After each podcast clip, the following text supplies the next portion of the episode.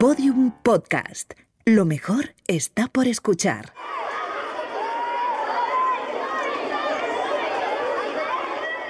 Nuevos oídos jóvenes.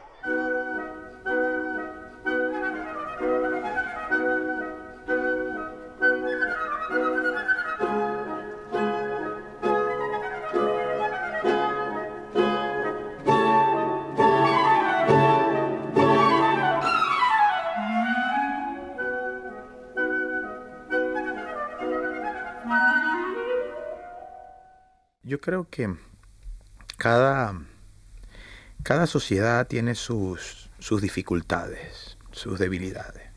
Hasta las más desarrolladas, ¿sabes? Tienen su, su, su, su- sus espacios de debilidad dentro, de, dentro de la comunidad, dentro de la sociedad.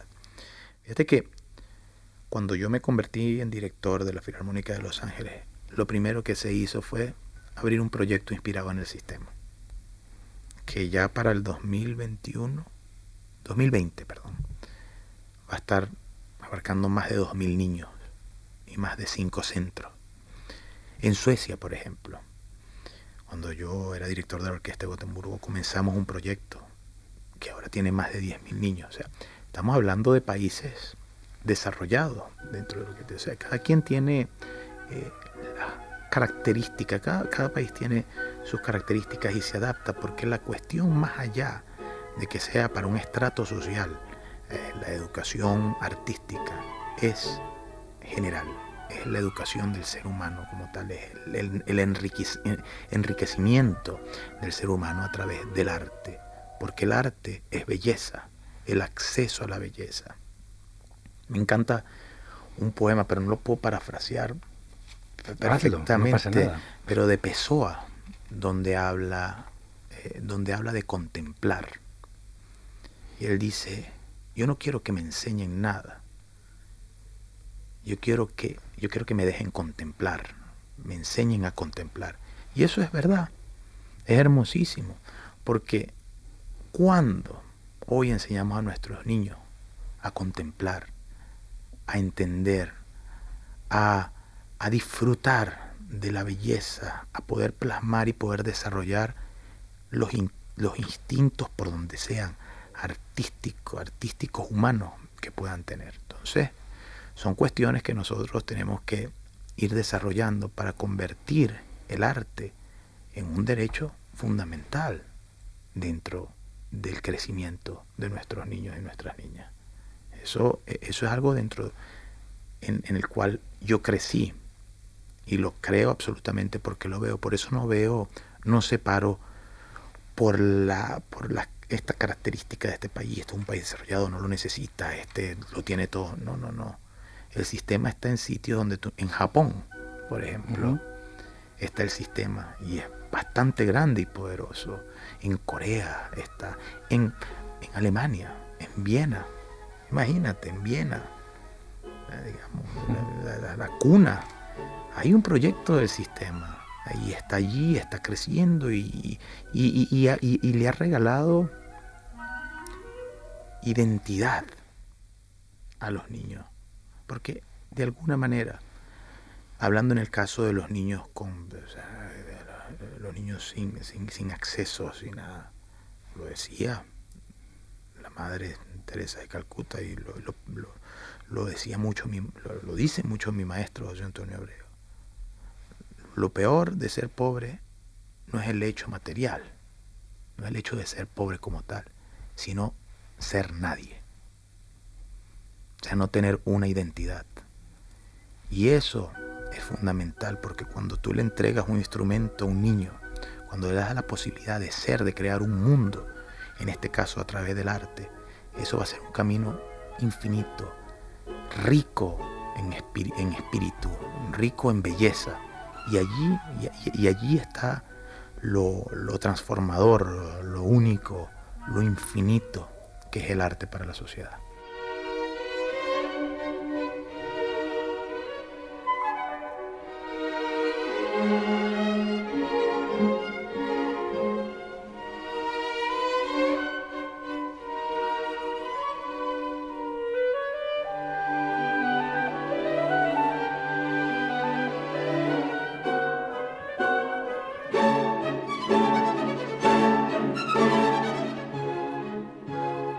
José Antonio Abreu, fundador del Sistema Nacional de Orquestas y Coros Juveniles e Infantiles de Venezuela.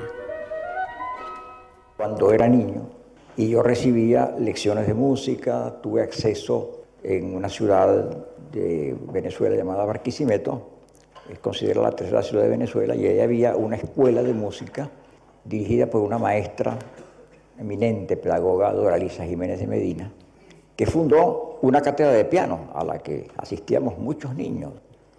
Eh, y bueno, el piano es un instrumento caro, pues no, no, está al acceso de todo el mundo, pero ella tenía, recuerdo en su casa, siete pianos, ¿verdad? Y ahí podíamos en varios turnos recibir clases y practicar algunos de nosotros. Yo pensaba siempre, caramba, qué lástima que todos los niños de Barquisimeto no puedan tener acceso a esto. Pues, Y había también una academia de música donde se enseñaban otros instrumentos. En una de esas eh, eh, cátedras había un maestro estoniano, Olaf Ilsis, de violín, con quien recibía algunas lecciones de, para iniciación en el violín el, violín era un instrumento de, costo inaccesible pues, para un niño, en aquella ciudad, en aquella sociedad.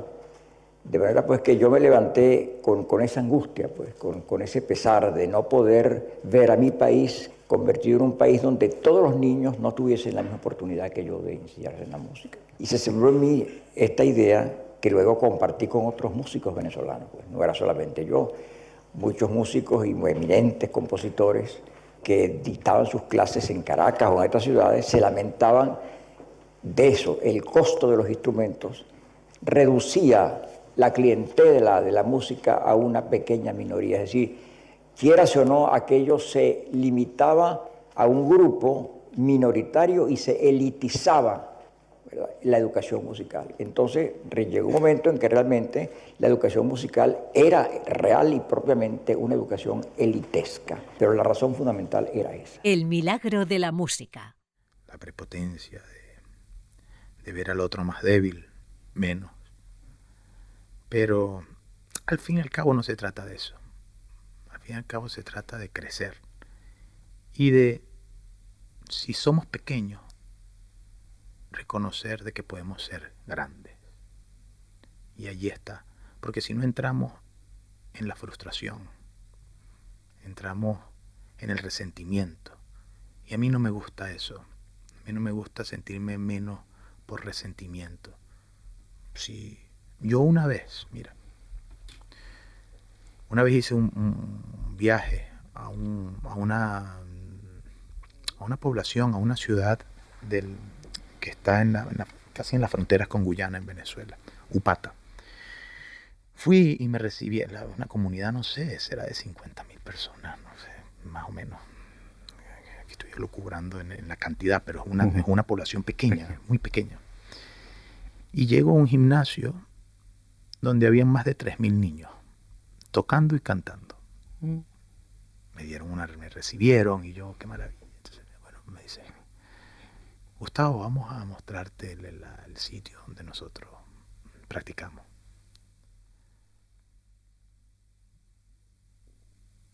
Eso allí era realmente pobre. Pero no te imaginas rico espiritualmente que había allí. Tanto así que yo venía de unas giras con la Filarmónica de Viena y habíamos hecho la Sinfonía del Nuevo Mundo. Me recuerdo que la orquesta juvenil tocó en el garaje de esa casa donde ellos practican la Sinfonía del Nuevo Mundo también. Yo nunca la había escuchado mejor. Nunca en la vida. Y se los dije y se lo dije con tanto por el sentimiento que me provocaba, por también por la manera de interpretarla. Entonces a ellos por estar allí no los hace menos, sino que ellos pueden ser grandes. Y ahí está la verdadera revolución. Ahí está la verdadera evolución. Esa transformación. Y el arte, ahí veo cómo el arte transforma esa comunidad. Porque esa comunidad es rica infinitamente en posibilidades. Y, así es la dinámica. Así debe ser. Y le brillan los ojos.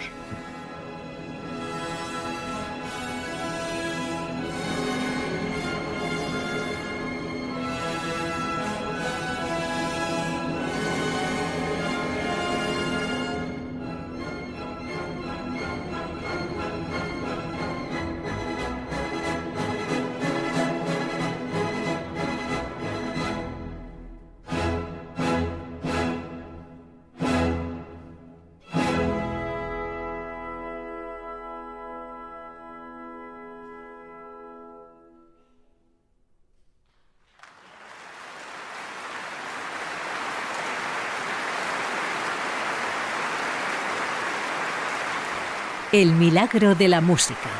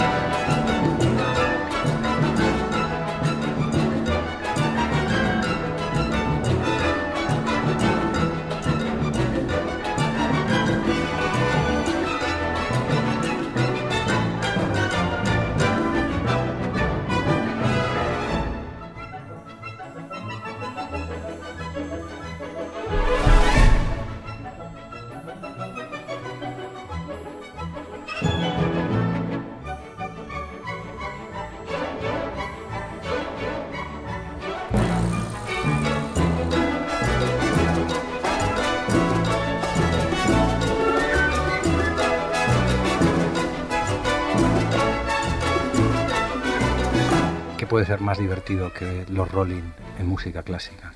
Bueno, imagínate, a mí me encanta. Yo,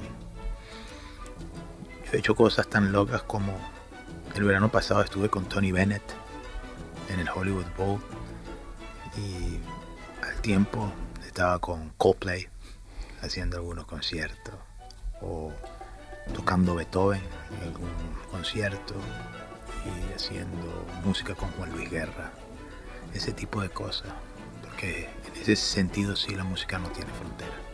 ¿Qué músico o música de más abajo del Río Grande? hay muchísimo, hay muchísimos y hay muchos planes. Ya he trabajado con, con varios de los que, que me gustaría. Planes, planes. Este, planes. Oh, a ver. Natalia Lafourcade, por ejemplo. Ya lo hice, lo hice ahora y fue maravilloso. Trabajamos con Café Tacuba también. Este, a ver. Eh, pero es que quiero trabajar con todo, ese es el problema. es que si digo uno, entonces uno no va a querer trabajar porque dije este, no, mentira. es simplemente porque yo trato de romper esa frontera. Este, hace días estaba conversando con, con Chris Martin, que es un gran amigo, y estábamos soñando con hacer cosas, inventar. Y al mismo tiempo, por ejemplo, he estado siempre muy cercano a Quincy Jones, por ejemplo. Y lo vi el otro día y estábamos en, una cena y conversamos y dice, te voy a mandar esto porque vamos a hacer, ¿sabes? Siempre hay la posibilidad de hacerlo y de romper esas, esas barreras. Pero de trabajar me encantaría trabajar con todos los grandes artistas en su género y tratar de unirlo ya no tan solo en la música, sino en las artes plásticas, en las artes escénicas, en todo. O sea, yo creo que eh, soñar no lo puede tener nadie y creo que lo podemos, lo podemos lograr.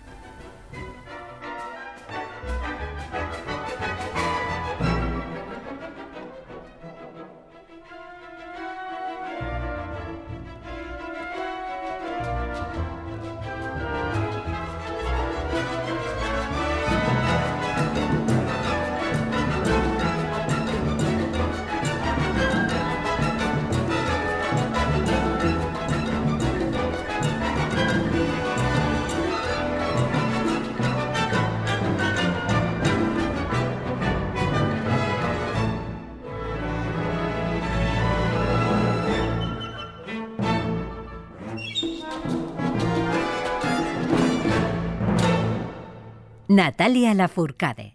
No, no lo sé realmente, no sé, no sé qué respuesta exacta y qué, qué es lo que sucede. Simplemente puedo tratar de adivinar. Eh, a lo mejor tiene que ver eh, desde la parte de la educación, de la música que escuchas en casa cuando eres pequeño. Yo siento que hay un aspecto de la música clásica que puede ser muy incluyente también hay otro que curiosamente, aunque a lo mejor en su época no lo era así, eh, hoy en día es más visto como algo como muy em, culto, muy culto y muy dividido de lo popular, ¿no? O de lo pop o de lo de lo más comercial. Eh, a lo mejor no sé, o sea, inclusive se le ha tratado a la música clásica como algo eh, que está en un espacio cultural más que, em, que en la calle, que la gente lo puede escuchar y que lo puede entender. En la escuela es raro también, o sea, no todas las escuelas te acercan a esa música. Entonces no sé, no sé realmente, pero a mí me también me me asombra, he tenido pequeñas oportunidades como las de Dudamel, eh, no muchas, donde he podido ver cómo la gente que no tiene acceso a esta música se quedan, eh, se quedan realmente asombrados. ¿no? Me tocó una vez dar un concierto también con Alondra de la Parra en México, por ejemplo, de música, em, música tradicional mexicana, pero con orquesta, en un estadio y el lugar estaba lleno y de pronto empezó a llover y la gente nunca se fue. La gente se quedó empapados con sus este, sombrillas eh, o sus impermeables. Se quedaron ahí hasta el final del concierto. Entonces nosotros estábamos mojados, el público estaba mojado, los instrumentos se estaban mojando, pero no importaba porque la gente estaban ahí realmente apreciando esta música. Entonces no sé, yo creo que es simplemente cuestión de que hay que empezar a abrir espacios para que esta música vuelva a escucharse y que se vea que tampoco es una cosa que divide, ¿no? Divide géneros o realmente lo, que pasó con Dudamel es muy lindo porque te permite ver que al final la música es como un lenguaje universal, que puede unir mundos, puede unir universos y eso fue un poco de lo que nosotros tratamos de hacer esa noche.